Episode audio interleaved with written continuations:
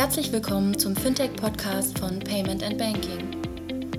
In unserem wöchentlichen Podcast sprechen wir mit interessanten Köpfen aus der Branche über unsere Hauptthemen Fintech, Payment, Banking und Mobile. Hallo und herzlich willkommen zum 162. Fintech Payment Podcast von Payment und Banking. Ähm, heute mal ein bisschen anderer Zusammensetzung. Ähm, ich bin hier heute Miriam und äh, moderiere heute mal unseren Podcast zum Thema und es hat Wum gemacht und was bisher 2018 geschah. Und ich habe ganz tolle Gäste dabei, nämlich äh, Sibylle und Cornelia. Sibylle sitzt hier bei mir, Cornelia ist äh, remote dabei und stellt euch doch einfach mal vor. Ja, mein Name ist Sibylle Strack. Ähm, ich bin gelernte Bankkauffrau. Im letzten Jahrtausend habe ich eine Banklehre gemacht, bin dann zum Studium der Betriebswirtschaft übergegangen in Passau und habe das als Diplomkaufmann abgeschlossen. Bin danach für fast zehn Jahre in eine Unternehmensberatung gegangen und habe da die Gelegenheit gehabt, Banken zu beraten und zwar auch international. Dann ähm, 2004 der Schritt zum Sparkassenverband zu gehen, also ich sag mal, die größten im Retail jetzt mal im Detail kennenzulernen. Zuletzt war ich dort Leiterin des Bereichs Zahlungsverkehr und Kartenstrategie. Und seit Herbst letzten Jahres bin ich als Beraterin selbstständig. Ich äh, mentore und ich investiere auch ein bisschen an dieser Schnittstelle zwischen Banken und den Fintechs. Und alles ist eine große, bunte und ganz knallig spannende Welt. Ja, so empfinde ich das auch. Ähm, mein Name ist Cornelia Schwertner. Ich bin ähm, bei FIGO für Governance, Risk and Compliance zuständig und bin auch ähm, ja, seit gut zwei Jahren jetzt in der Fintech-Welt unterwegs und finde es spannend. Ähm, komme aus der Beratung auch eher der großen Bankenwelt davor und ähm, empfinde immer noch jeden Tag äh, den Kontrast als, äh, als wirklich ähm, ja, Spaß machen für meine Arbeit. Ähm, daneben äh, bin ich ähm, Co-Chair bei der European Fintech Alliance und versuche eben auch ähm, das Thema Regulierung für Fintechs ein bisschen breiter zu betrachten und die Entwicklungen, die da gerade passieren. Super, vielen Dank. Also warum haben wir es so genannt? Was hat WUM gemacht, was bisher 2018 geschah? Ich hatte so Anfang des Jahres oder Ende letzten Jahres, äh, wurde ich gebeten vom FinLetter so, ein kleine, so einen kleinen Ausblick zu geben, was eigentlich wohl passiert dieses Jahr. Und den hatte ich vor irgendwie vorletzte Woche in der Hand und dann habe ich gedacht, oh, ich war ja gar nicht mal so schlecht, weil ich habe damals irgendwie gesagt, es wird mehr große Finanzierungen geben, große Merger, Übernahme und europäische Player gehen an die Börse. Datenschutz-Grundverordnung natürlich Riesenthema, Regulatorik wird auch den einen oder anderen in die Knie zwingen und, und, und. Und äh, da das Jahr dermaßen spannend bisher war, ähm, habe ich gedacht, anstatt dass wir immer so Jahresrückblicke machen und wir so, so viele Themen haben, haben wir uns überlegt, wir gehen jetzt einfach mal so ein bisschen durch die Monate durch. Und ähm, ich finde es super, euch beide hier an Bord zu haben, weil ähm, ich bin ja eher so aus der Payment-Ecke, weniger aus der Banking-Ecke. Und äh, deshalb äh, würde ich sagen, wir analysieren mal so ein bisschen, was passiert ist, auch aus eurer Brille heraus. Und ähm, ja, was, was wir nicht machen wollen, wir wollen jetzt nicht so viel auf Krypto, AI und äh, Blockchain eingehen, weil das ähm, sagen wir jetzt weniger eigentlich zu diesen Themen für uns jetzt heute passt. Also wir wollen heute uns konzentrieren auf Payment und Banking. Wenn wir jetzt mal anfangen und gucken uns einfach mal den Januar ein, was da passiert ist. Also wir haben uns mal ein bisschen die News rausgesucht. Es sind also mehrere echt äh, ziemlich große Sachen passiert, also im Bereich Fintech, Funding, Konsolidierung, hatten wir, also PayPal steigt bei Raisin ein, also Raisin ist ja Weltsparen, der es nicht kennt. Äh, Creditec tauscht Vorstände aus und äh, hat Verlust gemacht. Und Smava sammelt 65 Millionen Dollar ein, was ja auch eine Riesenfinanzierung war. Also schon ein großes Thema. Im Mobile Payment, Google fasst seine Bezahldienste Android Pay und Google Wallet unter dem Namen Google Pay zusammen. Also auch eine große Sache. Und dann natürlich das größte Thema wahrscheinlich im Januar von allen. Äh, die PSD2 ist in Kraft getreten. Wann war es? 13. Januar, oder? Ähm, aha, habe ich sogar richtig. das würde ich gerne mal so aus deiner Sicht, Cornelia, ähm, was ist da so für dich jetzt so passiert? Wie war das im Januar? Was hat es da eigentlich einmal so rumgemacht oder was, wie ist das eigentlich? Ich habe da gar nicht so viel von mitbekommen, ehrlich gesagt, außer dieses Thema, dass die Berliner Taxen immer noch diese 1,50 äh, Zuschlag genommen haben und sich hier die Presse darüber aufgeregt hat, dass das doch, weil ein neues Gesetz doch da wäre, eigentlich verboten wäre.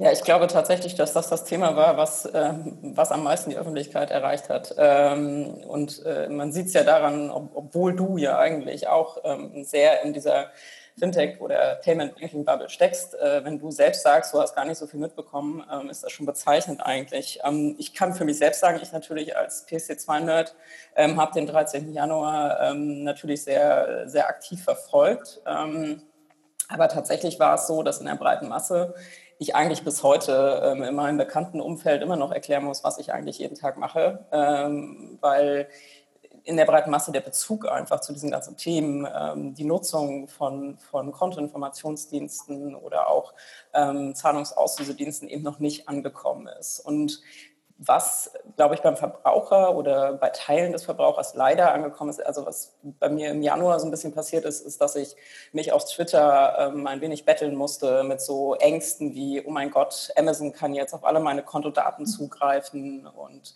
ähm, was passiert da mit meinen Kontodaten, was ja auch befeuert wurde ähm, durch, die, durch die große ja, Tagespresse ähm, in ganz Europa und ähm, das war so ein bisschen schade und ich glaube, das war so der erste ähm, ja, Downer auch für mich zu sehen, dass Banken eben auch nicht aktiv ähm, diesen 13. Januar genutzt haben, um, um den Nutzern oder den eigenen Bankkunden ähm, Spaß an Innovation oder Lust auf Innovation zu machen und was damit verbunden ist. Ne? Das ist so ein bisschen leider verpufft, ähm, einfach in, in der Aktualisierung von Online-Banking-AGBs, sage ich mal.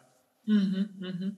Ja, also ich hatte auch, ich hatte mir eigentlich ehrlich gesagt mehr darunter, ich habe ich habe gedacht, es entstehen mehr neue Fintechs jetzt plötzlich, ja, die ganz tolle Services am Konto erbringen. Aber das finde ich, da ist gar nicht so viel Neues gekommen. Habt, habt, wie habt ihr das empfunden?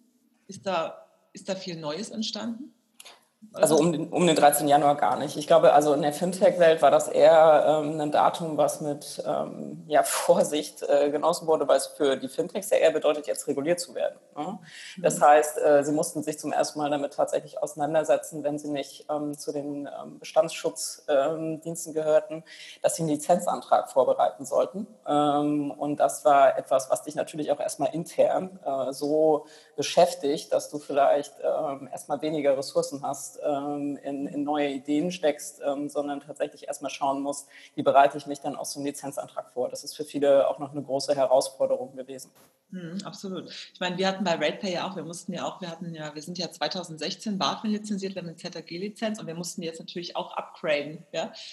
Das haben wir durch. Also unser das ist alles durch und die BaFin hat das alles abgesegnet. Aber das Herzlichen Glückwunsch. Danke, danke. Genau. Also vielleicht nochmal, die Bankenseite war an dem Datum relativ entspannt. Ich glaube, dass das interessantere Thema wird ja dann sein, zu schauen, auch aus Bankenseite, wer hat denn dann wirklich auch die Lizenz erhalten? Das heißt, wer kommt als Partner oder ich sag mal Marktbegleiter möglicherweise auch dann perspektivisch in Frage. Dazu kommen wir mit Sicherheit gleich noch. Mhm.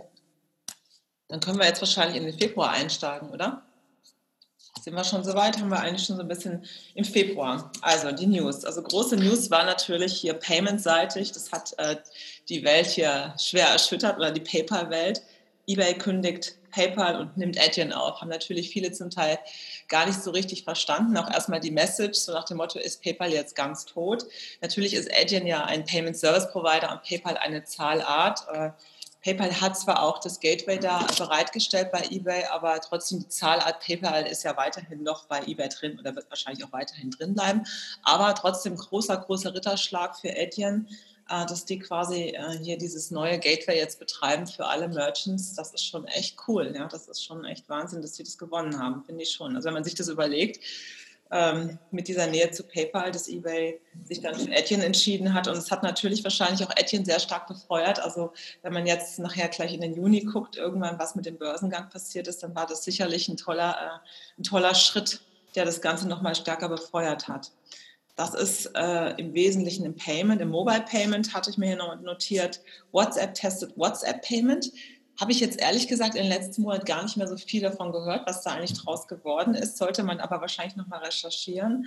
Und auch interessant, Apple akzeptiert den Bezahldienst Alipay ja. bei sich. Ja? Also fand ich auch ein, ein großes Ding. Irgendwie. Ja, das war aus meiner Sicht auch äh, wirklich der Beweis dafür, dass wenn man nur groß genug ist, dass dann auch Apple irgendwann mal in die Knie geht. Es geht halt eben darum, dass in China äh, ne, Apple, ich sag mal, von der üblichen, wenn ihr äh, mit uns spielen wollt, dann müsst ihr nach unseren Regeln spielen, Strategie abgegangen ist und für Alipay dann halt eine Ausnahme macht. Also man ist, wenn man das so sehen möchte, eingeknickt. Aber es ist natürlich klar, dass irgendwie 1,4 Milliarden Nutzer oder potenzielle Nutzer da auch nochmal äh, ein ordentliches Gewicht in die Waagschale bringen. Absolut. Dann hatten wir im Februar auch äh, die Große Koalition will Deutschland als Digitalisierungs- und Fintech-Standort stärken. Ist das so? Wie siehst du das, Emilia? Also ich muss ganz ehrlich sagen, dass es ein bisschen ruhig geworden ist, ähm, also was ich so wahrnehme aus Berlin. Ähm, es liegt vielleicht auch so ein bisschen daran, dass Jens Spahn ein bisschen ja, ähm, außenwirksamer unterwegs war damals im, im BMF, ähm, auch auf, der, auf der, seiner Fintech-Rolle ähm, halt ähm, sehr stark nach außen gelebt hat und ähm, seit sich da eben ähm, ja, die neuen Zuständigen noch so ein bisschen sammeln müssen, wahrscheinlich auch ist es ein bisschen ruhiger jetzt geworden. Aber ich hoffe, da kommt dann auch noch mehr. Es ist ja noch ein bisschen Zeit für die Große Koalition. Hm, hm. Wahnsinn. Ja, und dann sind wir schon im März. Rekordfunding N26 ja. fand ich schon gigantisch. Also ja, 160 Millionen Dollar. Das ist so, ich meine, diese Summen, die sind ja selten in, in deutsche in deutsche Unternehmen geflossen. Ja, Creditec war, glaube ich, noch mehr, aber das war, glaube ich, das zweitgrößte Funding nach Creditec. Mhm. Und das, glaube ich, hat auch so ein bisschen dann insgesamt so der Rückblick auf die äh, Investments gezeigt. Äh, Im ersten Quartal weniger Finanzierungen, also weniger, ich sag mal, Adressaten, aber größere Summen. Nichtsdestotrotz, wir werden wahrscheinlich gleich noch dazu kommen, äh, das ist natürlich ein kleiner Kleckerbetrag, wenn man mal schaut, was andere ausgeben. Aber da gibt es vielleicht auch gleich noch eine ganz spannende Zahl. Genau, dann war da auch noch ähm, die Solaris Bank, die äh, neue Investoren bekommen hat, nämlich BBVA, ABN AMRO, Visa und äh, VC Funding. Insofern, ähm, das war dann natürlich äh, ein bisschen weniger, 57 Millionen Euro etwa. Ähm, aber insofern auch mit Sicherheit nicht schlecht und mit Sicherheit im deutschen Markt recht groß. Aber mal ganz kurz eingehakt, die äh, in der Solaris war was BBVA und Visa. Und wer hat eigentlich nochmal groß investiert in N26? Das waren doch auch, war das nicht Tencent oder? Ist aber schon auch interessant, wenn du siehst, sind ja nicht die deutschen Investoren, die groß eingestiegen sind. Es sind leider wieder auch ausländische Investoren. Ja, in der Tat, aber dann glaubt man halt an Geschäftsmodelle in Deutschland und das ist ganz gut. Aber vielleicht können wir auch gleich zu N26 ähm, nochmal was sagen, denn die haben gemeinsam mit Revolut, die ja auch, ich sag mal, relativ ja, breit auftreten, dann auch zu der Zeit, das war im März, auch sehr positive Nachrichten verkündet. Und ich glaube, so ziemlich wörtlich hat N26 damals gesagt, wir verdienen mit jedem Kunden Geld. Wie das aussieht, ähm, da sollte man durchaus noch mal einen kritischen Blick werfen. Und das haben aktuell jetzt auch ein paar Leute getan. Dazu kann ich gleich noch was sagen. Hm. Dann hatten wir noch auf der, ich sag mal, Fintech-Payments-Seite starker Umsatzwachstum bei Klarna auch, die sich natürlich auch immer mehr so positionieren in Richtung eine Wallet oder immer mehr als PayPal-Angreifer ja auch gelten. Auch echt interessant. Dann ähm, auf der Regierungspolitik PSD2-Seite hatte ich mir jetzt hier noch notiert, äh, EU-Commission Published Fintech Action Plan. Was genau ist das, Cornelia? Ja, die EU-Kommission macht sich halt Gedanken darüber, wie sie insgesamt den europäischen Binnenmarkt eben auch ähm, ja, weiterhin wettbewerbsfähig ähm, behält, was, was Fintech angeht. Und ähm, gab eine Konsultation vorab. Ähm, da haben wir zum Beispiel von der European Fintech Alliance von Marktteilnehmern auch gesammelt, was, was brauchen wir denn eigentlich regulatorisch, um eben auch neue Geschäftsmodelle ähm, schnell an den Markt zu bringen, dass eben eine Lizenzierung oder Regulierung auch nicht eine unüberwindbare Hürde für neue Marktteilnehmer darstellt, ähm, verschiedenen Input gesammelt. Es gibt auch so Themen, gerade wenn du im B2B-Fintech-Umfeld unterwegs bist, ähm, die dich äh, sehr, sehr aufhalten können, wie Outsourcing-Controlling-Regelungen wiederum der Banken, wenn du da in Kooperation unterwegs bist. Also sehr, sehr viel, was eben auf Regulierungsseite noch verbessert werden kann. Und dabei rausgekommen ist jetzt ein Actionplan, der veröffentlicht wurde, was die Kommission in den nächsten Monaten ähm, und Jahren angehen möchte. Und das betrifft zum einen eben ähm, innovative Geschäftsmodelle aktiv zu befördern, indem EU-weit äh, Standards eben auch ähm, auf ein Level gebracht werden. Auch das Thema Regulatory Sandboxes ähm, wurde nochmal hochgeworfen und ähm, vielleicht auch Wege zu finden, wie Fintech-Geschäftsmodelle einfacher und, und gleichförmiger äh, lizenziert werden können. Andere Themen sind natürlich auch immer ähm, Cybersecurity, ähm, das ist eben ja, da auch ein machbarer Weg ist, ähm, das, ähm, das zu kontrollieren und ähm, die Sicherheit für Verbraucher da auch zu gewährleisten. Und ja, also eine Vielzahl an, an, an, an neuen Wegen oder neuen möglich oder Tasks, die sich die Kommission da vorgenommen haben. Ein, ein Riesenfokus liegt momentan oder in den nächsten Monaten auf Crowdfunding. Da hat sich die Kommission viel vorgenommen, da einheitliche ähm, Regulierungen zu schaffen. Und wir werden sehen, was dabei rauskommt. Die PSD2 hat ja auch so ein bisschen gezeigt, dass ähm, ja, angefangen von der Richtlinie 2016 wir bis heute immer noch ähm, heiße Diskussionen darüber führen, ähm, gerade wenn dann das in technische Details geht, ähm, wie eine Regulierung sich auch auswirken kann auf den Markt. Mhm, mhm. Also, naja, wenn wir dann im April, gehe ich euch gehe einfach mal weiter kurz, Clark sammelt 29 Millionen US-Dollar ein, auch wirklich Revolut 250 Millionen US-Dollar Funding. Hast du eben schon gesagt, das ist echt ja, brutal. 250 Millionen US-Dollar und wie du gerade auch gesagt hast, auch nicht von Deutschen, sondern ähm, das war der Juri Milner, also ein Russe, Index Ventures und, und Rivet Capital ähm, aus dem Valley. Und damit hat Revolut zu dem Zeitpunkt eine Bewertung von 1,7 Milliarden Dollar, hat wohl ähm, 1,7 Millionen Kunden und ähm, will aber seinen Kundenstamm in den kommenden fünf Jahren ähm, richtig, richtig weit steigern und gibt da eine Zahl von 100 Millionen an. Und das hat mich in der Berichterstattung in der Tat extrem erstaunt. Dafür braucht man halt auch richtig Geld. Wahnsinn. Sag mal, Sibylle, du bist ja, du reist ja immer total viel. Ist das eigentlich Revolut? Spricht dich das an? Hast du da ein Konto oder? Nee, ich, ich, ich nicht. Also ich habe ehrlich gesagt Revolut für mich auf dem deutschen Markt auch noch nicht so richtig als relevant gesehen. Ähm, das Geschäftskonto habe ich woanders, mein, äh, mein Privatkonto eben auch. Also Revolut ist für mich erstmal richtig, richtig gutes Marketing und ich glaube, man muss in UK sein, um sich davon auch begeistern zu lassen. Aber für mich persönlich jetzt, aber private Meinung, Sibylle Strack, hat das erstmal keine Relevanz hier. Also, also ich habe nur gehört, also es spricht eben so die Generation EasyJet an, ja, so von wegen. Ja, das bin ich doch. ja, deshalb habe ich, dich ja, hab ich dich ja gefragt. Ja. Nein, weil es ja irgendwie, die haben ja vor allem den Service, dass man eben äh, keine Wechselgebühren hat, oder? Also ich äh, habe es jetzt selber nicht genutzt, aber ich habe die American Express Karte, da habe ich auch mal keine Wechselgebühren. Ja, ja und ich habe ein Konto unter anderem bei der Deutschen Direktbank, da habe ich irgendwie gar keine Probleme. Ja kostenlos Bargeld zu kriegen oder eben vor allem auch bargeldlos zu zahlen. Also mhm. ja, und Überweisungen ins Ausland, um meine Familie dort irgendwie zu unterstützen, habe ich auch nicht. Also mhm. insofern für mich erstmal keine Relevanz, aber kann ja alles noch kommen. Aber die sind schon echt am Aufstreben. Es ist schon, also die hatten auch echt, die waren auch sehr präsent, finde ich, so auf der Money 2020, wie man sie irgendwie so gesehen hat.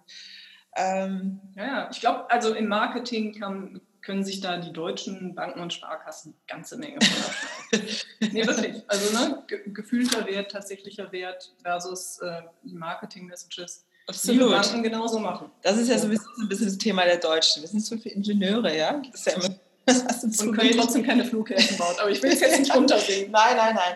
Okay, dann hatten wir eben ein großes Thema, auch ich sage jetzt mal in unserer Branche. Also wir wollten jetzt zwar nicht über Krypto und ICO sprechen, trotzdem werde ich es ganz kurz ansprechen. SafeTroid PR-Kampagne war ja diese Geschichte so, äh, wo SafeTroid, äh, der, der es nicht, weil die meisten haben es ja mitbekommen, also deshalb gehen wir auch nicht näher drauf ein, so nach dem Motto, es wurde halt so als PR-Gag dargestellt, dass irgendwie die Firma nicht erreichbar ist und äh, die Leute hatten alle so ein bisschen Angst. Ich äh, oder wir fanden das auch bei Payment and Banking ziemlich schlimm und es äh, sich persönlich halte von so etwas nichts und ich finde, es wirkt so ein bisschen auch äh, sich schlecht auf die Branche aus, so von wegen, ah, die Fintechs, die machen solche Sachen und die sind unseriös. Ja, das, das ist für mich in der Tat auch das ja. Thema und natürlich ist SafeDroid durch den ICO, ich sag mal, bekannt geworden, äh, bekannter fast als durch ihr Basisprodukt, was ja, ja irgendwie so eine ganz schöne ja, Spar-App sozusagen ist. Aber in der Tat, ich bin da deiner Meinung, das äh, war wirklich ein Bärendienst für die Fintechs und ich glaube, da muss man auch irgendwie extrem verantwortungsvoll mit umgehen, bevor man irgendwie sowas tut. Hm. Ähm, gut, aber ich glaube, dazu wurde wirklich schon alles gesagt und jetzt auch von jedem. Also mhm. wir sind auch von jedem. aber das war nicht gut. Ja. So, so genau. dann auf der Regulierungsseite. Lizenzantragsfristen PSD2 für etablierte Player. BaFin sagt später einmal, was, das ist, was ist da eigentlich passiert mit den ähm, genau, am 13. April ist quasi die Frist abgelaufen, äh, wo du als ähm, bestehender Dienst am Markt deinen Lizenzantrag einreichen musstest. Ähm, und inzwischen wissen wir, die BaFin hat es ähm, meiner Rede bekannt gegeben, dass ähm, sich 13 Zahlungsauslösedienstleister und Kontoinformationsdienstleister ähm, beworben haben, sozusagen um die Erlaubnis und 16 nur Kontoinformationsdienstleister. Ich ah. weiß nicht, ob die Zahl überraschend ist. Es sind also in Summe so 29 neue Drittdienstleister, die dann unter dem ZAG unterwegs sein werden ähm, und die bis April den Antrag eingereicht hatten und ähm, FIGO natürlich auch. Und für mich war dieses Datum insofern ähm, dann im ersten Halbjahr somit das ähm, Entscheidendste. Wir hatten unseren Hauptteil im Februar zwar schon eingereicht, aber trotzdem war das ein sehr wichtiges Datum hier für uns intern auch. Hm. So. Aber immerhin 29, also es ist ja doch... Ja. Äh, genau. Ja, wie passt das zu deinen Erwartungen? Also jetzt hm. muss man die 29 nicht auch, oder muss man da nicht noch berücksichtigen, dass, dass die Dienstleister, die schon da waren, nicht neu beantragen müssen? Also die Bestandsgeschützten, ich weiß gar nicht, ob da so viele von Gebrauch gemacht haben. Es gibt ja immer Nein. so auch ähm, Zwischenlösungen. Also bei FIGO selbst ähm, war es ja so, wir wären bestandsgeschützt gewesen. Also wir hätten in der Theorie erst eine Lizenz ab 2019 ähm, gebraucht. Wir hatten uns ja aber vorgenommen, wir wollen eben auch jungen äh, Unternehmen irgendwie eine Möglichkeit geben, über so ein ähm, dreiseitiges Vertragsmodell, so ein License as a Service ähm, ab äh, oder ja von so einem License as a Service zu profitieren. Das heißt, wir haben bewusst äh, nicht Gebrauch gemacht von unserem Bestandsschutz. Und ich glaube, was auch ähm, gerade im, im Banking-Umfeld ähm, eine entscheidende Rolle spielt, ist, dass dir eine BaFin-Lizenz auch eine positive Außenwirkung so einem Nutzer gegenüber gibt. Und ich kann mir durchaus vorstellen, dass eben auch ähm, der ein oder andere, der äh, unter Bestandsschutz fällt, jetzt nicht die Frist vollkommen ausreizt bis 2019, sondern das eben auch als Chance sieht, sich früher ähm, um eine Lizenz zu bemühen, um da eben auch, insbesondere wenn sich Kontoinhaber daran gewöhnen, dass es eher lizenzierte Dienste sind, die da aufs Konto zugreifen, um da eben auch ähm, mit am Ball zu bleiben, was so die, das Nutzervertrauen angeht. Ähm, mhm. Von unseren äh, eigenen B2B-Partnern kann ich so sagen, ähm, dass dass natürlich aber so diese Zeit genutzt wird, wo die BaFin sich auch noch findet, äh, was, was lasse ich mir jetzt von so neuen Drittdienstleistern eigentlich zeigen, ähm, was ist überhaupt äh, ein PSD2-relevanter Dienst. Da gibt es ja auch immer noch ähm, Bereiche, wo das nicht so 100% klar ist. Wenn du jetzt äh, beispielsweise nur abfragst, ähm, ist das Konto vorhanden, ist noch, so ein, ist noch so ein ungeklärter Fall oder du greifst jetzt wo es relativ klar ist, du greifst nur auf die Pro-Konten zu, das hat ja keinen Zahlungskontenbezug, das heißt, du bist eigentlich außerhalb der Regulierung, aber dadurch, dass die Schnittstellen auf Bankenseite das noch nicht so fein definieren, äh, hast du natürlich immer so ein gewisses äh, ja, Risiko, da, dann doch irgendwo unter, unter Lizenzberührung ähm, zu rutschen. Und deswegen die Etablierten, die, die tatsächlich diesen Bestandsschutz nutzen können, denken sich dann, ich schaue mir das mal an, ähm, was sich da jetzt gerade so entwickelt, ähm, welche, welche Lessons learned auf BaFin-Seite da stattfinden ähm, und gehe dann lieber in diese Lizenzantragsphase, äh, wenn da so ein bisschen, ähm, wenn da so ein bisschen Klarheit herrscht. Mhm, mh ist echt eine, das ist manchmal die deutsche Regulierung. Wir haben letztens auch mal, äh, der, der André und ich, wir machen jetzt zusammen mit dem Joel äh, ja auch noch einen anderen Podcast, eher so ein bisschen so, wir versuchen da so ein bisschen auf, äh, sag mal, Themen wie Regulierung so für den Massenmarkt tauglich zu machen. Das ist, das ist wirklich, wirklich schwierig zum Teil. Ja. ja. Ja, absolut. Aber es ist halt auch eine, ja, es sind halt äh, große ja, Welten, Weltenunterschiede, schon intern ne, habe ich das ja auch. Wenn, wenn ich versuche, einem Developer zu erklären, ähm, warum jetzt bestimmte Schritte im, im Userflow notwendig sind, äh, sei es aus GDPR oder sei es aus äh, TSD2-Gründen, ähm, da, da, knallen halt immer Welten aufeinander. Ne? Ja, und du siehst ja auch einfach, dass du eigentlich kein Fintech mehr starten kannst, wenn du da nicht ein tiefes Wissen für entwickelst, ja. Ja, ja, absolut. Die Spezialisten an Bord holst, ja, weil sonst, sonst hast du einfach keine Chance mehr. Ja, ja. Ähm, so, kommen wir zu Mai. PayPal kauft iSettle, ist auch spannend, was sich daraus entwickeln könnte. Gehen die jetzt in POS oder? Naja, also versucht haben sie es ja schon und haben ja auch mhm. bewiesen, dass das, ich sag mal, ja nicht ihre Kernkompetenz ist. Und deshalb kann die Übernahme von iSettle extrem sinnvoll sein. Aber ich glaube, darüber hat Jochen auch mal in Payment and Banking einen extrem guten Artikel geschrieben, den ich auch inhaltlich total teile. Und am Ende des Tages ähm, 2,2 Milliarden für einen POS-Dienstleister, da gibt man eigentlich schon zu, dass man da irgendwie einen großen weißen Fleck hat. Ähm, aber das ist ja einer der, ich sag mal, vielen Zukäufe, die PayPal jetzt strategisch macht, weil die, glaube ich, auch merken, dass sie gegenüber anderen ins Hintertreffen geraten. Also mhm. jetzt frisch hat man ja auch gehört, dass die sich möglicherweise an einem äh, Risikodienstleister auch beteiligen wollen. Ähm, da ist einiges passiert auch dieses Jahr. Insofern interessant, vor allem schön natürlich für die paar Schweden, die das machen. Also ich glaube, da sind so ein paar schwedische Jungs extrem glücklich geworden. Die wollten ja an die Börse und PayPal hat dann äh, vor dem Börsengang dann sozusagen selber zugeschlagen. Mhm. Dann hatten wir noch als großes Ding Six World Line, also der, äh, wie siehst du das? Aus der Sparkassensicht irgendwie?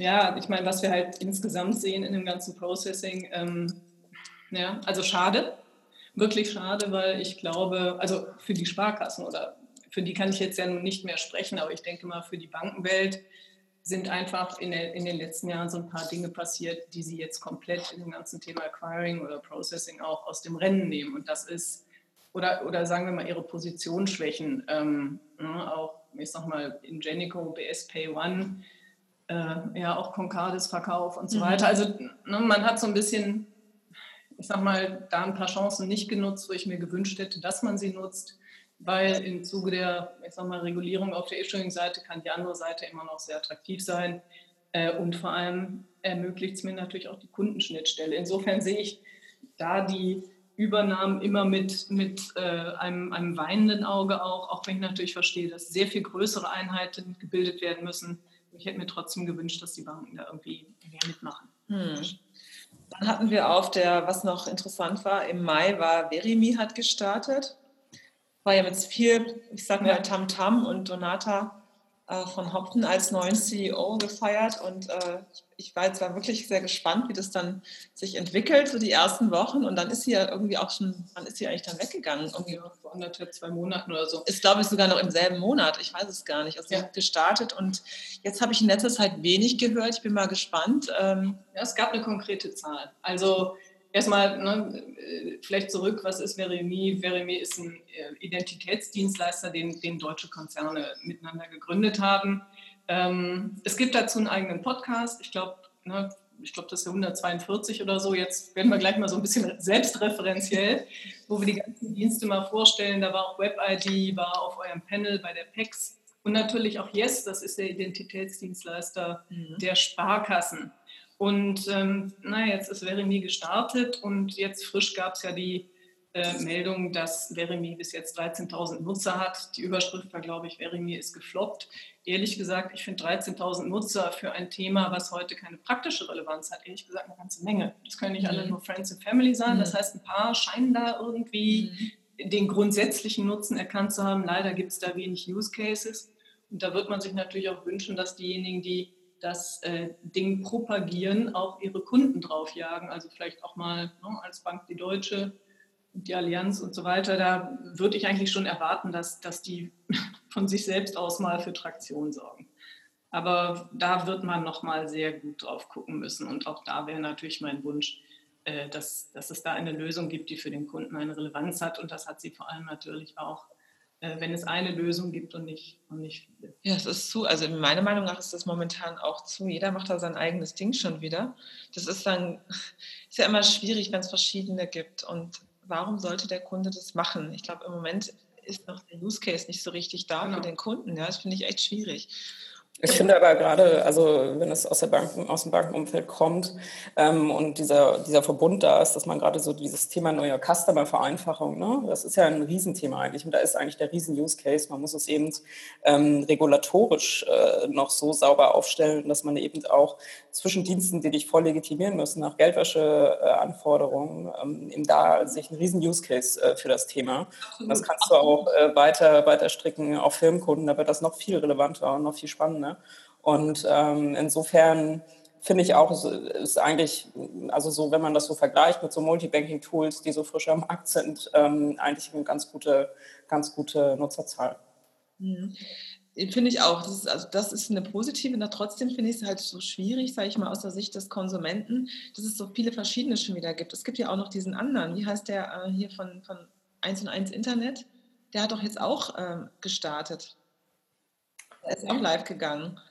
Ja, okay, wer, mir jetzt, wüsste ich jetzt nicht, aber es gibt ja heute schon, ich sag mal, Identifikationsdienste. Ne? Es gibt ja Web-ID, es gibt ID Now, aber es gibt halt eben auch die Idee, bei den Sparkassen gemeinsam mit einem Unternehmen ähm, ich sag mal, aus den Stammdaten oder den Daten, die die Sparkassen haben, heraus die ganzen Dienstleistungen möglich zu machen. Veremi hat ja einen anderen Ansatz. Veremi ist eine eigene Plattform, wo ich mich eigens hinterlege und dann, äh, ne, sofern der Händler oder ne, der, der Dritte dann äh, Veremi auch akzeptiert, dann kann ich äh, darüber arbeiten. Also ich glaube, das ist ein Thema, das kann man auch gut nochmal separat beleuchten. Aber es wird auch bestimmt noch in nächster Zeit. Also hier, ich habe es hier, hier neuer Net-ID-Chef Sven Bornemann soll die deutsche Antwort auf den Facebook-Login geben. Also das ist die Allianz zwischen RTL, United Internet. Ja, okay. Das, das macht es jetzt insgesamt nicht besser. Ne? Also, ja, aber das ist so typisch. Ja. Das ist so, ich, na gut, aber stolz. Ich, ich hoffe, wir kommen noch drauf oder ganz sicher kommen wir drauf, wenn ich noch was sagen darf. Aber das ist typisch deutsch. Jeder fummelt mal so ein bisschen rum. Und wir haben noch nicht ganz verstanden, äh, ja, wie Kundenanforderungen eigentlich sind, beziehungsweise einfach Lösungen hinzustellen, die auch gegenüber einem Facebook-Login äh, eine, eine richtig relevante Größe sind. Aber gut, jetzt, ja, jetzt ja. höre ich mal auf mit dem Rand. So. Da, genau, der Mai. Der Mai war für mich äh, deshalb auch noch wahnsinnig ähm, aufregend, weil ne, wir reden ja immer über Investments und ähm, ist ja ein bisschen Geld geflossen auch. Mhm. Und zwar hat mal wieder Alibaba und Softbank, die ja unfassbar viel Geld haben äh, für die Investition, die haben in der Tat investiert, ne, und zwar in die Paytm Mall. Das ist der indische Online-Marktplatz. Ne? Also der Chinese geht jetzt dann eben auch nach Indien. Das ist ja die zweitgrößte Volkswirtschaft oder die zweitbevölkerungsreichste Volkswirtschaft und investiert da in die eben Paytm Mall, also den Online-Marktplatz äh, ich glaube 400 irgendwas Millionen Dollar. Und dann haben die nochmal, das ist aber in der Presse ein bisschen unbemerkt äh, geblieben, in Pakistan, da leben auch 200 Millionen Menschen. Da haben die auch nochmal 45 Prozent für 185 Millionen Dollar in Easy Paisa, was ein ähnliches Konzept ist, ähm, investiert. Also ich würde mal sagen, die Chinesen äh, und der Japaner sozusagen ähm, investieren jetzt in Belt and Road und äh, nähern sich so langsam. Wahnsinn.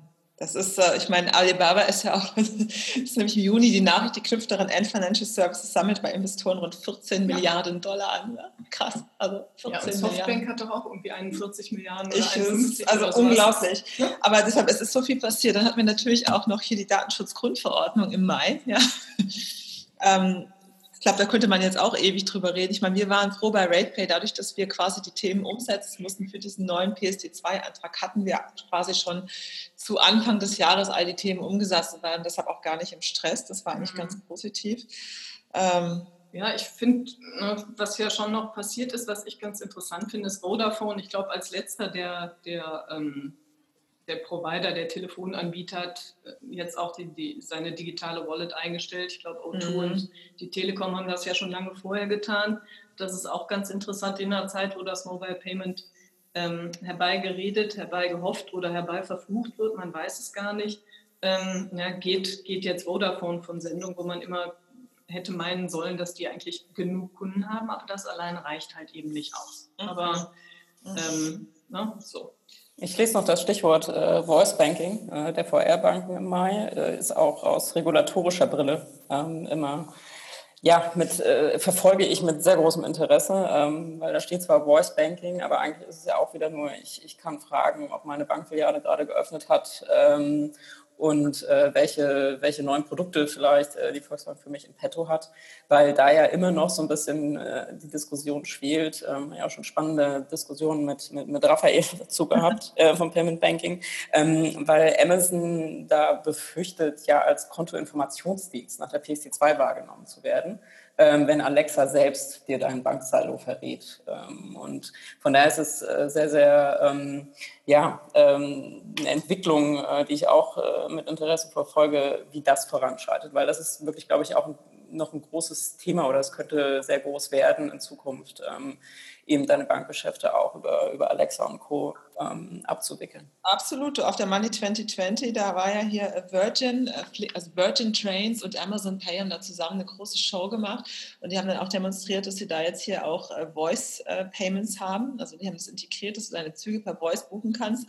und so Zeitersparnis eben von, ich mal, von vorher sieben Minuten, jetzt auf zwei Minuten dass es super angenommen wird. Also, und nach dem Motto, jetzt Voice wird jetzt endlich diese Barrier durchbrechen und es wird, es wird, durch, es wird durch die Decke gehen. Das war deren Prognose. Also ich persönlich, ich finde das ja auch total spannend, weil ich bin nicht so ein Tipper, ja. Ich, ich ja. spreche.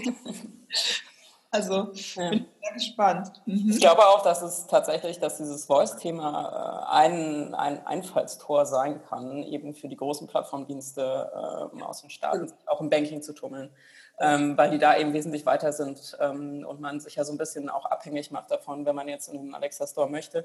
Ähm, das, ja, das könnte halt einfach auch so ein, sowas sein, was ein bisschen für den europäischen Markt ähm, auch wieder eine, eine Gefahr oder sehr viel Wettbewerb bedeuten könnte. Mhm. Mhm. So, dann hatten wir, ach so, ein Thema noch, eine kleine, eine kleine Eigen-PR hier bei RatePay. Wir hatten nämlich im Mai auch erstmal Gewinn, also richtig guten Gewinn ausgewiesen. Da waren wir super stolz, ja.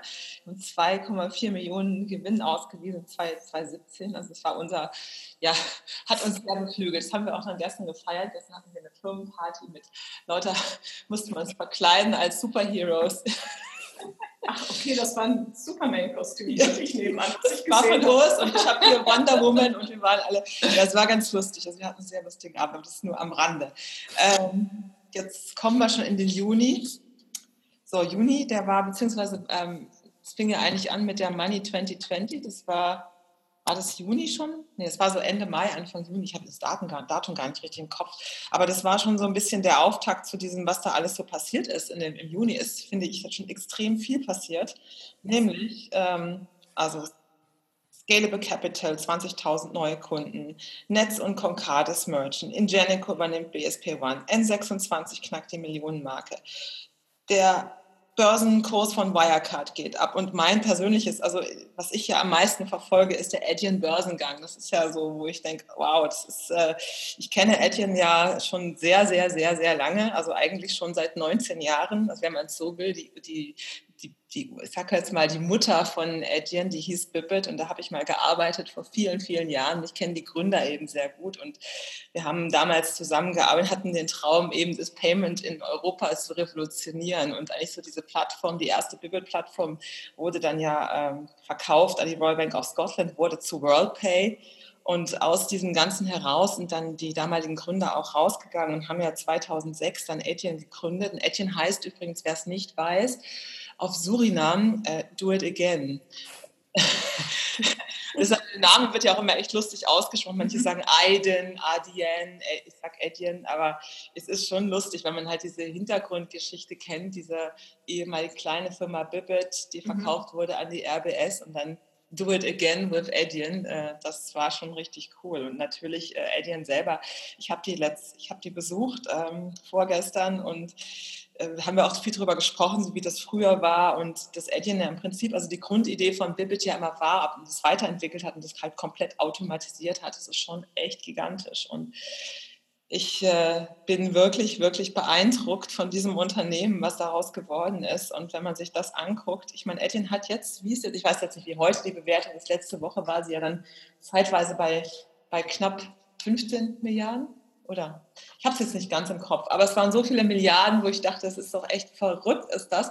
Und es gab dazu auch dann echt einen interessanten, ganz lustigen Artikel hier von äh, Kilian und Jochen, die sich hier so ein bisschen als Analysten hier betätigt haben. War wirklich interessant dazu, einfach mal, was da so passiert ist in der letzten Woche und wo die Aktien so stehen von den einzelnen Unternehmen. Da hatten wir zum Beispiel hier letzte Woche auch bei Wirecard Börsenkurs 18,4 Millionen, WorldPay Inc. übrigens auch 22,9 Millionen, äh, Milliarden, oh Gott, Millionen, Deutsche Bank 19,684. Ist das ja. nicht krass? Ist das nicht, also wenn man sich überlegt, Unternehmen, die ja eigentlich noch relativ klein sind, ja, im Vergleich, also ich finde das äh, wirklich beeindruckend. Also das ist, zeigt mir eben, dass die Welt sich ändert, was da gerade passiert. Ja, ich glaube, das sind so die ersten Indikatoren drauf. Dass ich wurde mal vor ein paar Monaten war ich in so einem Panel, äh, da, da ging es irgendwie drum, um äh, wie sind eigentlich die Banken bedroht von irgendwelchen Plattformbanken oder von den GAFAs. Und da habe ich dann in das Panel einfach mal so reingefragt, sehen Sie eigentlich denn nur die GAFAs oder sehen Sie da nicht vielleicht auch mal die Player, die vielleicht aus dem E-Commerce, aus dem Zahlungsverkehr kommen? Weil die haben ja alle Vollbanklizenzen und die haben relativ viele Kunden. Also wenn ich mir angucke, wie viele Transaktionen eine Wirecard oder ein Etienne abwickelt, die haben massenweise Kunden und die haben jetzt alle Lizenzen, die kommen halt von der Seite des Kunden und gehen jetzt in diese Richtung vielleicht auch Banking, wer weiß. Ich meine, die sind ja mit allem ausgestattet. Ich finde die im Moment einfach, äh, das, ich finde das extrem, was da passiert. Also sehr, sehr beeindruckend. Ja. Ja, ähm, ich will vielleicht nochmal auf das Thema N26 äh, kommen. Du sagst ja gerade knackt die Millionenmarke, also eine Million Kunden, was super ist in der Zeit. Keine Frage. Ähm, ganz interessant ist ja auch, die deutsche Startups hat sich jetzt ja, der Bilanz mal angenommen. Und ich habe ja eben gerade gesagt, dass äh, N26 von sich sagt, dass jeder Kunde profitabel sei. Und äh, die Kollegen haben dann rausgearbeitet, dass die Ergebnisse aus der normalen Geschäftstätigkeit bei minus 3,75 Millionen seien. Das sind also Kunden, die in irgendeiner Form Kredite in Anspruch genommen haben, hauptsächlich. Ja, und das ist ja schon ganz interessant. Also es ist völlig klar, dass man am Anfang irgendwie Verluste macht und, und, und, weil man das gesamte Geld ins Marketing steckt. Aber ich sag mal, da ist noch ähm, relativ viel Luft nach oben, um zu einer na, profitablen Bank zu werden. Und vielleicht, wenn man sich die Bilanzsumme mal anguckt, das ist das erste Mal, dass ich eine Bilanzsumme auch von äh, N26 gehört habe. Wohlgemerkt, die Bewertung von N26 laut den Zahlen Anfang April liegt bei 750 Millionen Euro. Die Bilanzsumme liegt bei 152 Millionen Euro. Mhm. Zum Vergleich, Millionen Euro. Zum Vergleich, die kleinste deutsche Sparkasse, das ist die Stadtsparkasse Bad Sachsa. Da haben wir immer gescherzt, ne? Bilanzsumme mit dem bloßen Auge kaum zu erkennen. Die liegt ein bisschen drunter, aber eben nicht viel. Ja? Und das ist die kleinste von 400 Sparkassen. Die größte ist natürlich die Haspa ähm, aber das finde ich irgendwie mal so, um einen Vergleich zu machen, ganz schön. Deshalb man knackt die Millionenmarke, was mit Sicherheit super ist. Ähm, ne, eine Million Kunden hat jetzt die Stadtsparkasse Bad Sachsa nicht, aber wie ich hoffe, doch ein besseres Ergebnis aus der normalen Geschäftstätigkeit. Hm. Wahnsinn. Das ist aber auch wirklich, das, das nimmt man immer so gar nicht so wahr, wenn man das dann so vergleicht. Das ist echt interessant. Ähm, weil das, man stellt sich das immer nicht so vor. Ja? Ja, jetzt. Äh, Aber da sind wir wieder bei der Ingenieurskunst mit gutem Marketing. Also Marketing ist natürlich einfach extrem wichtig. Ja, ja wir. Äh, das ist auch etwas, was Etienne zum Beispiel ex extrem gut kann. Also die vermarkten sich einfach, also sie sind ein B2B-Produkt, können sich aber deutlich besser vermarkten als andere. Und dadurch äh, ist natürlich auch der Kunde möchte so etwas lieber haben, von dem er glaubt, das ist einfacher, das ist schöner, das sieht besser aus. Mhm. Und da wirkt natürlich eine N26 doch ich sag mal, attraktiver als so eine Sparkasse. Mhm. Während ja im Juni dann auch gemeldet wurde, dass die Deutsche Bank, die ja ähm, recht ehrgeizig angetreten ist, bei ihrer geplanten Digitalbank jetzt, äh, ja, wie heißt es oder wie hieß es, flapsig den Stecker zieht. Also mhm. wird keine extra Digitalbank für junge Leute bauen. Ähm, das ist, glaube ich, aber auch ja, konsequent und, und eine Folge aus, ich sag mal, dem, was am Markt auch die ganze Zeit schon passiert. Äh, ja, da ist wahrscheinlich auch kein Platz für noch sowas. Mhm. Ich sehe da auch, also ich sehe das auch durchaus positiv, ne? dass man sich mal irgendwie auf seine Stärken besinnt und nicht alles machen muss. Und äh, wenn man, ich glaube, im Mai hatte die Deutsche Bank davor ja auch ihre ähm, DB API veröffentlicht. Also die sehen ja durchaus sich auch eher als, als Plattform. Ähm, und deswegen ja, sehe ich auch positiv mhm. ein Stück weit. Mhm. Dann hatten wir noch Google Pay soll Ende Juni starten. Oh ja, mhm. soll am 26. Juni vorgestellt werden. Mhm. Also liebe Hörer an den Endgeräten, äh, wahrscheinlich ist es dann, wenn ihr das hört, schon live. Ähm, Erstmal, glaube ich, mit, mit Karten der Commerzbank und äh, ne, also geht natürlich dann entsprechend auf Android-basierten äh, Telefonen, was natürlich in Deutschland die Mehrheit ist, mit wahrscheinlich um, weiß nicht, 20 Prozent, 18 äh, Blödsinn, 75 bis 80 Prozent. Ähm, dann gab es aus dem Mobile Payment auch noch so eine Meldung. Ähm, und da bin ich mir nicht ganz sicher, ob ich die richtig verstanden habe. Eigentlich hieß es, dass Apple Pay mit iOS 12 äh, die Girocard unterstützen soll. Ich habe mir das mal genauer angeguckt, weil mich das natürlich besonders gefreut hat, weil ich dachte, ist doch prima. Ne, das ist ein Schritt in die richtige Richtung, denn ähm, Apple hat natürlich jetzt nicht so einen großen Marktanteil. Das sind dann eben diese 18 bis 20 Prozent Marktanteil, die ich eben fälschlich den Android-Telefonen irgendwie zugeordnet hatte. Ähm, aber die Girocard hat natürlich eine unglaubliche Durchdringung. Davon gibt es ja über 100 Millionen. Also jeder Deutsche hat eigentlich eine, der, der ein Konto hat. Mhm. Und insofern kann das dann ja nach dem Gesetz der großen Datenzahl durchaus Relevanz haben. Das scheint mir aber zu gelten. Das ist eine extrem interessante Meldung, finde ich, für die Debit-Brands der internationalen. Also ich bitte um Korrektur, wenn das nicht stimmt. Aber eigentlich wird dann technisch nur unterstützt äh, VPay und Maestro. Und wer weiß, was dann noch so als Debit-Brand sich mittlerweile etabliert hat. Warum ist das wichtig? Weil eigentlich heute jede deutsche Girocard so ein Co-Badge hat. Und damit wäre nach meiner Interpretation die Girocard selbst sozusagen raus aus dem Thema. Mhm. Ja, die Diskussion würde ich gerne nochmal führen. Also das waren jetzt die Informationen, die ich mir auf die Schnelle irgendwie holen konnte. Ich finde das eine extrem spannende Entwicklung. Ähm, und möglicherweise, oder ich hoffe es sogar, ähm, ist das ja falsch. Ja, und die Girocard spielt da nach wie vor eine Rolle. Mhm. Ja, und ich glaube, was im Juni auch noch interessant war, wir hatten ja vorhin Clark mit der großen Finanzierung und neben der großen Finanzierung für Clark gab es ja auch eine Kooperation zwischen ING DIBA, die ja auch noch mit anderen Fintechs zusammenarbeitet und eben auch Clark. Ähm, und diese Kooperation wurde dann aber aufgekündigt jetzt zu, ich weiß nicht, ich glaube Herbst 2018, weil die ING im Versicherungsbereich, was Clark bedienen sollte oder bedient hat, jetzt mit der AXA zusammenarbeitet. Ne? Also da sehen wir mit der ING ja eine Bank, die ja, recht weit schon so eine ja, Kooperations- und, und Anschluss- oder Plattformstrategie fährt, ja, auch scalable für die, für die Investments, ähm, Clark für die Versicherung, die dann an der Stelle sagt, aber ne, da machen wir es jetzt mal, da hören wir jetzt mal wieder auf. Also insofern, ich nenne, nenne das immer schöpferische Zerstörung dann, oder Schumpeter hat das so genannt, natürlich nicht ich. Ähm, ne, das heißt, man hatte etwas Besseres gefunden und trennt sich dann auch wieder davon, das ist ja der normale Gang, aber ich wollte den Punkt hier mal machen. Mhm. Mhm. Und übrigens, PayDirect ist jetzt auch bei Eventim verfügbar, so als kleine Notiz am Rande. Okay.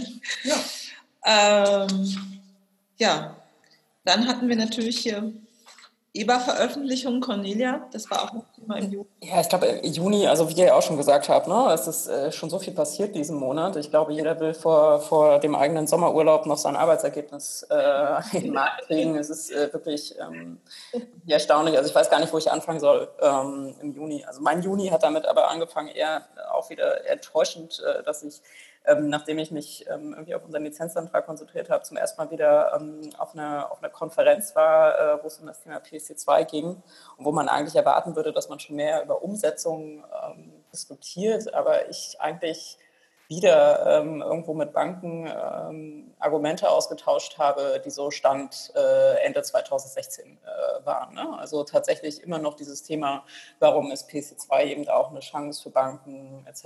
Das das fand ich traurig. Äh, damit einher geht aber jetzt auch ähm, eben die, die neuesten EBA-Veröffentlichungen, äh, die du erwähnt hast, Näher, wo man ähm, eben auch wieder sieht, dass die Banken einen guten Job gemacht haben dabei, ähm, was, was das Thema angeht, Regulierung ähm, der neuen APIs, ähm, wo Drittdienstleister künftig auf Konten äh, zugreifen und wie das ausgestaltet ist ähm, dass, dass wir da eben auch nochmal ähm, ja, sehr, viel, äh, sehr viel Diskussion haben werden. Ähm, aktuelle Konsultation läuft jetzt dazu, ähm, wo eben beurteilt wird, ab wann muss ein Drittdienstleister so eine API eben verpflichtend nutzen. Also was muss diese API können und welche Hürden darf sie vor allen Dingen für so einen Drittdienstleister nicht mit sich bringen. Und da diskutieren wir jetzt halt wieder über, über so Grundfeste der PSD2, wie die Banken hätten eben gerne. Wenn ich jetzt die Banken sage, dann verallgemeinere ich immer sehr, äh, sehr ähm, dass das äh, Drittdienstleister redirected werden, beziehungsweise der User dann redirected wird, was natürlich einen erheblichen ähm, Einfluss dann auf den, auf den Userflow hat. Ähm, und deswegen ähm, das auch so ein bisschen die PSD2 wieder aushöhlt, weil ja eigentlich der Drittdienstleister reguliert werden sollte, weil er mit Credentials umgeht. Also da wieder wirklich eine Diskussion auf einer Ebene, die ich ähm, 2016 hätte führen können. Und, und, das ist ein bisschen schade, weil man natürlich irgendwie mal hofft, dass ähm, so dieses ganze Thema Chancengreifen äh, selber zur Plattform werden als Bank. Ähm, ich habe inzwischen, was im Juni auch veröffentlicht wurde, ist so dieses Digitalmanifest der BaFin, äh, wurde es, glaube ich, genannt, ähm, wo der Präsident der BaFin eine Rede gehalten hat, die ich in Teilen innovativer äh, fand als alles, was ich in letzter Zeit so in Teilen äh, aus dem Bankenumfeld gehört habe. Absolut. Das, was echt äh, erschreckend ja eigentlich ist, ne? dass, dass die Aufsichtsbehörde inzwischen ähm, innovativer und weiter in die Zukunft denkt, ähm, als so manch ein Lobbyist, mit dem ich äh, über die PSD2 diskutieren muss. Das ja, nur, nur Cornelia, jetzt, jetzt mal, also man muss jetzt kein Psychologe sein, um zu verstehen, wenn du ja, ja, klar. etablierter Anbieter und plötzlich sollst du was abgeben. Ja? Äh, jetzt waren wir in Deutschland ja immer schon ein bisschen weiter ne, mit der HBCI-Schnittstelle und so weiter und so fort. Ähm, aber da kann ich schon mal mir gut vorstellen, dass es da irgendwie zu Abwehrreaktionen kommt und dass man erstmal nicht die Chancen sieht, sondern die Risiken. Und ich glaube, was nicht geholfen hat, war dann eben auch die, ja, nur mittelgute, ich sag mal, Regulierung, ja, dann, dann mit RTS mhm. zu arbeiten. Am Ende des Tages, ja, wir sind ja in den vergangenen Jahren nach Strich und Faden reguliert worden, aber dann an Stellen, wo, glaube ich, etwas mehr Klarheit durch den Regulator sinnvoll gewesen wäre, da lassen sie, da lassen sie es laufen. Mhm. Ja, wenn sie bei der MIF-Verordnung kein Problem haben, harte, einen harten Preisdeckel zu setzen. Mhm. Ja, das hätte doch gerade bei dieser zentralen Frage, wie wollen eigentlich künftig, wie will man denn künftig ja, diese Schnittstellen ja, behandeln, managen? Da hätte es sehr viel mehr Klarheit durch den Regulator aus meiner Sicht geben müssen und nicht dieses, ja, da kann irgendwie im Prinzip jeder machen, was er will. Ja, aber andererseits muss ich auch sagen, also das, dieses, ähm, ich kann das komplett verstehen. Ich habe äh, sieben Jahre lang äh, Compliance-Abteilung äh, in Banken beraten, dass man, dass man in diese Regulierung auch leid sein kann irgendwann. Ne? Ähm, kann ich komplett nachvollziehen und nachfühlen vor allen Dingen, weil ich es am eigenen Leib äh, spüren musste.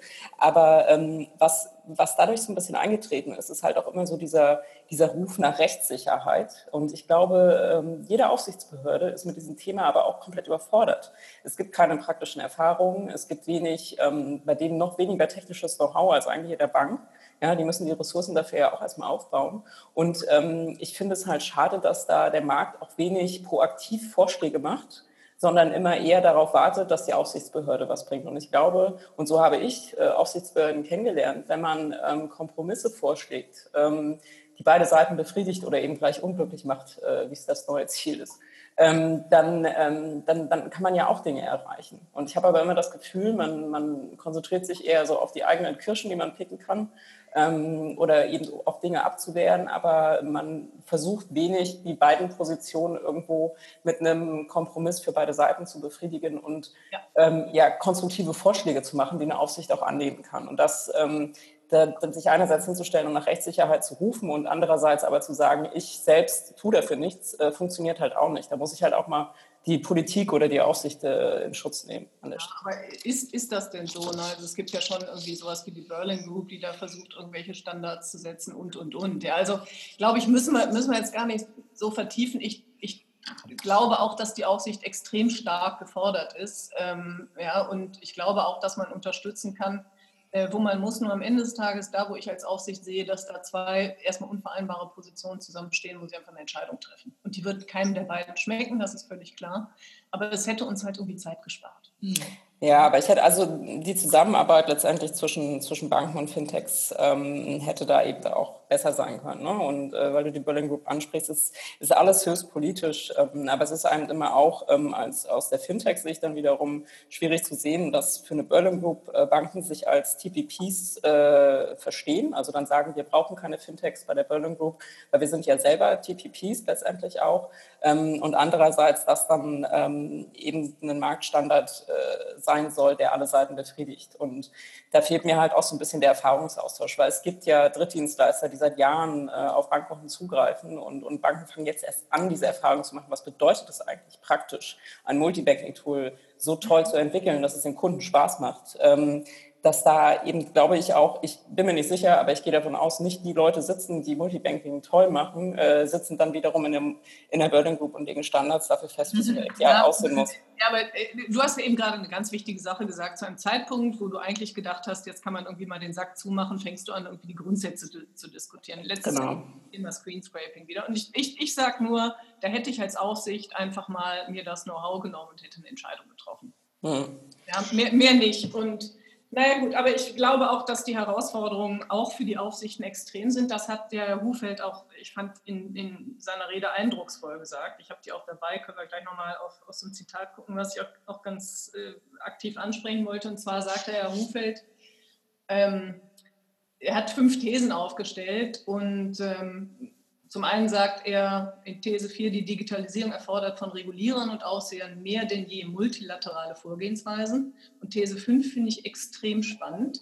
Stichwort AI, was wir natürlich explizit ausklammern wollten für heute, aber ist ja auch egal. Wir wissen heute noch nicht genau, wen wir eigentlich künftig beaufsichtigen werden. Menschen, Maschinen oder Infrastrukturen. Und das ist ja auch einer der ganz wesentlichen Punkte, wo ich einfach sage, da müssen wir mit den Regulatoren gemeinsam wachsen aber das ist das, was ich heute auch so ein Stück weit noch vermisse. Diese Diskussion darüber ist jetzt erst gestartet. Wir hatten ja an anderer Stelle auch schon länger immer mit dem Bundeskartellamt, da gibt es ja auch immer die Frage, was ist für Payment-Dienstleistungen eigentlich der relevante Markt?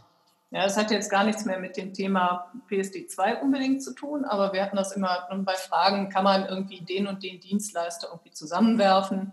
Ähm, ne, weil die Großen sind irgendwie 20 Mal so groß wie hier die Nummer 37 aus dem europäischen Markt, die möglicherweise mit der Nummer X aus dem europäischen Markt irgendwie äh, mergen will unsere Regulatoren sind äh, definitiv auch gefragt, hier die Kompetenzen aufzubauen, gemeinsam mit uns. Ich meine, das gehen Sie ja an, ja. Also wir hatten letztens, äh, war hier so ein, so ein, Workshop, da hatte der Hufeld eingeladen mit einer Delegation der BaFin hier bei, bei, ähm, bei Finlieb im Haus war das. Und die hatten so, ich würde mal sagen, wir waren wahrscheinlich so 20 Fintech- Menschen, ja, wo wir einfach mal darüber diskutiert haben, wie ist eigentlich die Rolle der BaFin, ja, und wie, wie wird die sich auch verändern. Das fand ich schon toll. Also ich meine, grundsätzlich als Behörde, die jetzt aber auch merkt, sie muss reagieren und es kann so nicht weitergehen. Als wir damals äh, den Antrag gestellt haben, das war 2014, also Ende oder ich glaube Ende 2013, Anfang 2014 haben wir damals den Antrag gestellt. Es war total schwierig. Es gab überhaupt keine Ansprechpartner, gar nichts bei der BaFin. Ja, wir wussten gar nicht so richtig, wie wir damit umgehen sollen oder, oder wie sprechen wir diese Behörde überhaupt an. Ich glaube, das das hat sich sehr stark gewandelt und die versuchen auch neue Mitarbeiter zu rekrutieren, ja, die da irgendwie mit denen man auch mal sprechen kann. Das ist ja, ja ganz anders als vorher. Aber wir müssen so ein bisschen auf die Zeit achten. Ja, ich, ich, halte, ich versuche das jetzt mal, ich bin ja immer nicht so der Zeitmanager, aber ich versuche das jetzt trotzdem mal im Überblick zu halten.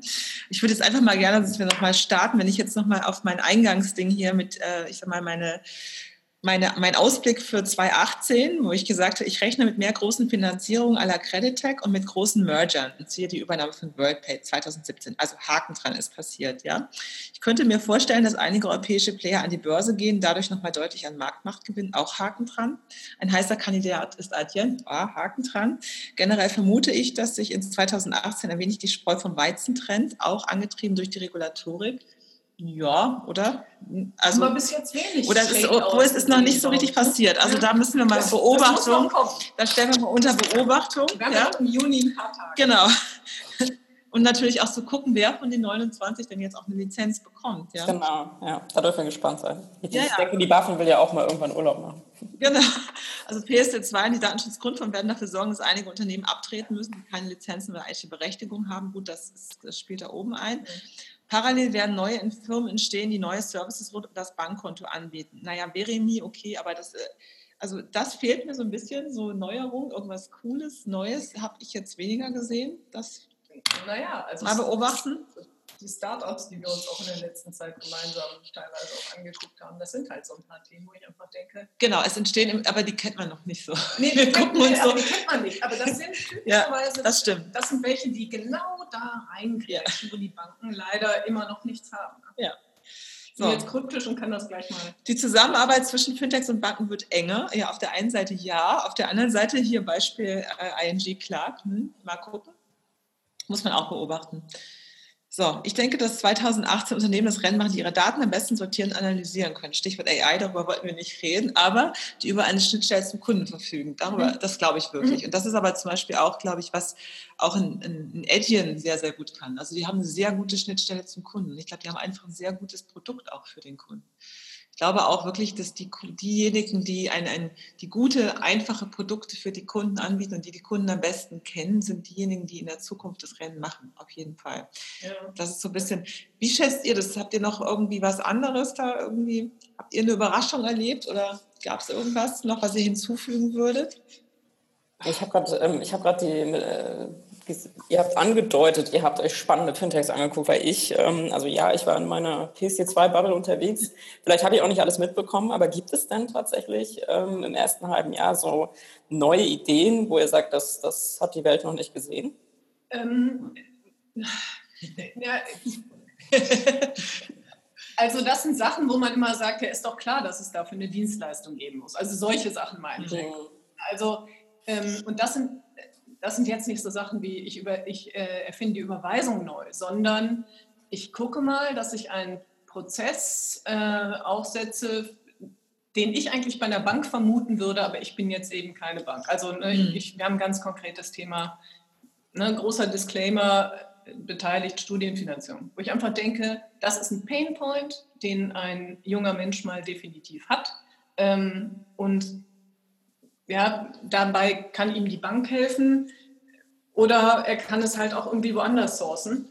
Ähm, ja, und, und das ist, finde ich, deshalb auch extrem schlau, weil man den Kunden halt ähm, zu einem frühen Zeitpunkt bekommt, wo er ein Stück weit auch richtig Hilfe braucht. Ja, und ich glaube einfach, dass genau solche Dienstleistungen, also Pain Points adressieren oder ja, Baufinanzierung ist auch so ein Thema. Ähm, wo der Kunde einfach, ich sag mal, also wichtige und möglicherweise existenzielle Entscheidungen treffen möchte. Und da ist natürlich eigentlich immer der erste Ansprechpartner die Bank.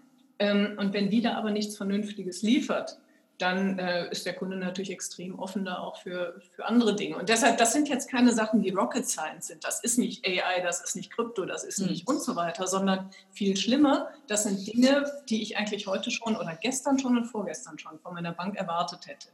Und das ist so ein bisschen für mich jetzt nicht unbedingt erstes Halbjahr-Thema, sondern irgendwie grundsätzliches Thema. Bevor man irgendwie über AI redet, kann man irgendwie auch einfach erstmal gucken, was, was kann ich noch tun oder was sollte ich noch tun, um meine Kunden irgendwie ja nicht, nicht, nicht glücklich zu machen, sondern erstmal zu, zu behalten ja, und einzuloggen, auch für die, für die kommenden, weiß ich nicht, am besten 70 Jahre an der ja. Stelle. Das ist ja das, was, das wir, was wir Banken immer gerne so ein bisschen vorwerfen, ne? dass sie ihren Kunden aus dem Blick verloren haben, ähm, weil sie so viel intern ähm, ja, äh, zu tun hatten, dass man eben auch dadurch, dass man sich auf so neue Technologien fokussiert, äh, vielleicht auch jedenfalls manchmal am Kunden vorbeidenkt. Ne? Manchmal sind die, sind die schönsten und die erfolgreichsten Lösungen tatsächlich sehr einfach und, und liegen sehr nah und man übersieht sie. Ja.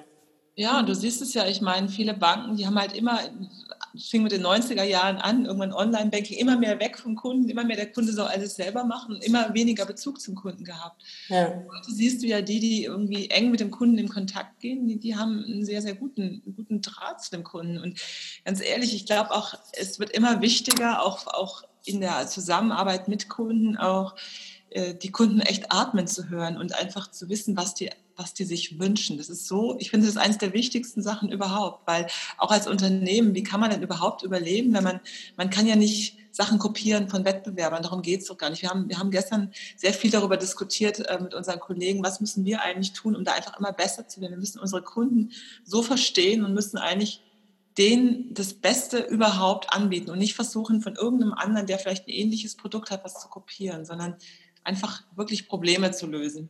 Dann ja auch sehr erfolgreich sein. Also ich glaube, wir sollten dann äh, Ende des Jahres das Ganze nochmal fortführen und dann vor allem den Blick darauf äh, werfen, was denn so an, an neuen Firmen auch gekommen ist. Also ich bin sehr gespannt. Also ich, es wäre echt toll, wenn man wissen würde, welche 29 Firmen das sind.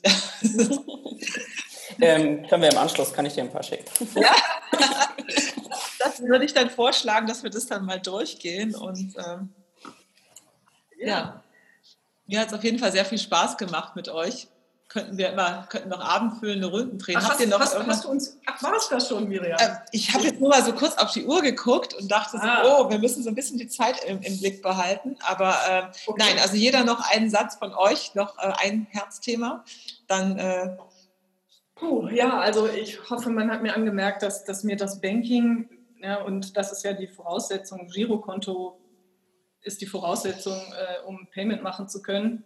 Ähm, und ich glaube einfach, dass die Banken da ja grundsätzlich gut positioniert sind, aber jetzt einfach gucken müssen, dass sie auch die Kundenschnittstelle behalten. Und das funktioniert aus meiner Sicht nur, wenn sie sich als, ich sag mal, relevante Plattform auch weiter positionieren. Ich habe neulich mal auf Check24 einen Vergleich gemacht, habe das Produkt dann dort auch gekauft. Also es gibt auch noch Verivox und so weiter und so fort. Aber ne, auf einer dieser Vergleichsplattformen äh, einen Check gemacht und habe dann festgestellt, wie viel meiner, ich sag mal, Produkte, die für mich Relevanz haben, also wirklich so Hausrat, Kfz-Versicherung und, und, und, ich da schon abgeschlossen habe. Und da ist der Schritt, äh, ich sag mal, mein Full-Service-Provider zu sein, theoretisch, wenn ich nicht andere Provider irgendwie lieber hätte, relativ klein. Ne? Aber mein Herzthema ist in der Tat, neben diesem ist das zweite in der Tat wichtig, das, was du angesprochen hattest, Cornelia, dieses Thema Governance. Wie ist unsere Aufsicht? künftig positioniert. Und wir hatten ja, ich sag mal, den Facebook- und Cambridge Analytica-Fall. Äh, ja, jetzt äh, in China gibt es das Social Scoring oder Alibaba sammelt jetzt auch Gesundheitsdaten und, und, und. Und da ist einfach die Frage, was ist, wie ist die Governance in unserem Staat und natürlich vor allem auch, das ist mein Bereich, in der Finanzdienstleistung. Und da denke ich, ähm, haben wir noch einen weiten Weg vor uns. Und was die Banken angeht. Und das ist dann vielleicht wirklich mein letzter Satz. Ich habe das schon mal auf einer Konferenz gesagt. Es gibt ähm, von ähm, Hokusai, das war ein äh, japanischer Holzschnittkünstler, ähm, das ganz bekannte Bild, die große Welle vor ähm, Kanagawa. Und da sieht man mehrere Fischerboote, die ähm, auf der relativ unruhigen See äh, sind. Man sieht da die Fischer auch drin und über ihnen schlägt eine Welle gerade zusammen. Das ist aber genau die Sekunde, wo die Welle bricht, wo sie noch nicht auf dem Boot ist. Und so kommt mir, so kommen wir uns oder so kommen wir mir in vielen Bereichen auch vor. Ähm, man schaut halt irgendwie in seinem Fischerboot, streitet mit dem anderen aus dem anderen Fischerboot und setzt mit dem auseinander und sieht aber nicht, was kommt. Und das kommt von Westen und das kommt von Osten. Dabei hat man eigentlich selber ein schönes, stabiles Fischerboot und könnte da auch, äh, ich denke mal, raue Seen ganz, ganz gut durchfahren. Das war jetzt so philosophisch, da bin ich ganz, äh, bin ich ganz gehemmt, was ich da jetzt noch Schönes sagen kann. Ähm, aber ja, wir haben es ja auch Herzensthema genannt. Äh, bei mir ist es tatsächlich ähm, dieses erste halbe Jahr äh, Menschen und Empathie gewesen, weil wir dadurch, dass wir so fokussiert sind die ganze Zeit auf tolle Technologien, auf, äh, auf Produkte etc., dass man manchmal so ein bisschen, und das geht in die Richtung erstmal Kunde, ne, ähm, wieder den Blick auch zum Kunden ähm, finden müssen. Und das andere ist aber auch intern. Wenn ich erfolgreich wachsen will, mich organisieren will, wenn ich äh, erfolgreich reguliert werden will, eben auch Prozesse brauche, in denen ich trotzdem noch agil sein kann und, und äh, so ein Start-up-Flair habe und ähm, dennoch auch eine Aufsicht gegenüber äh, mit breiter Brust auftreten kann. Da sind sehr, sehr viele auch menschliche Konflikte, die ich überwinden muss. Ähm, Stichwort auch, dass ein Developer nicht der typische Ellbogen-Banker ist, der von sich aus Karriere machen will, sondern etwas stiller ist und ich damit anders umgehen muss, so Teamdynamiken, ähm, die ich neu denken muss. Also ähm, eben einfach diverseste menschliche Themen. Auch, dass ich, äh, ja, wie du vorhin sagtest, Miriam, Juristen brauche, äh, die mir helfen in der frühen Phase, aber wenn ich nur jemanden habe, der Gesetze blind liest und sie nicht auf meine Praxis und meine Produkte und mein Geschäftsmodell anwenden kann, ähm, ne, äh, sind es auch eher Störer und nicht Helfer. Und, Seele. Ja. Deswegen ist das halt, äh, sind, äh, ist super, ich glaube auch für uns äh, als, als Branche gesprochen, super schwierig, die richtigen Menschen und Köpfe zu finden, ähm, um die Themen weiter voranzutreiben. Also würde ich vorschlagen, können wir ein Podcast-Thema draus machen, wenn sehr gerne wachsen. Also haben wir auch sehr, sehr, sehr viele Themen bei uns. Ja. Also das ist, also das ist am Anfang alles so eine schöne Community und dann wird es, wenn es so größer wird und du bist reguliert, ja, du hast einfach Themen, die sind da und die musst du erfüllen. Ja, ja. ja. Und du brauchst sehr, sehr viele verschiedene Menschen. Also das ist einfach eine Vielfalt an Talenten. Auch du brauchst die Verkäufer, du brauchst die Juristen, die brauch, du brauchst die Strukturmenschen, du brauchst die Analysts, du brauchst alles eigentlich. Ja. ja. Die musst du an die richtigen Stellen setzen, dann wird es erfolgreich. Und dann musst du die noch richtig miteinander sprechen lassen, damit nicht die eine Seite denkt, genau. ne, damit auch keine Gräben entstehen. Das ist, äh, ja. genau. genau. Also hat mir sehr viel Spaß gemacht mit euch. Vielen Dank, dass ihr dabei wart. Ja. Wolltest du noch Wolltest du noch ein Wort zum Sonntag sprechen? Nee, so nach dem Motto? Ich, ich, ich, spreche jetzt noch ein Wort, aber das ist nur, weil ich das bei, bei äh, gelesen habe, weil Kilian hatte ja gestern so ein bisschen was, das Orakel von Omaha geschrieben, mit, weil ich ja gesagt habe, mein Herzthema war heute Etienne. Und er hatte so zum Schluss ein paar Zitate von Warren Buffett, die man einfach mal wirken lassen wollte. Die lese ich jetzt mal vor. Man sollte nur in Firmen investieren, die auch ein absoluter Vollidiot leiten kann, denn eines Tages wird genau das passieren. Der dümmste Grund, eine Aktie zu kaufen, ist, weil sie steigt. Und Preis ist, was du zahlst, Wert ist, was du bekommst. Das fand ich sehr schön. Oh, wow. genau, und vielleicht für Berlin Mitte noch, ne? wenn wir glauben, dass wir klar sehen, kann das daran liegen, dass die Filterblase, in der wir sitzen, einfach nur transparente Wände hat. Dankeschön. Ich danke. Tschüss. Tschüss. Tschüss.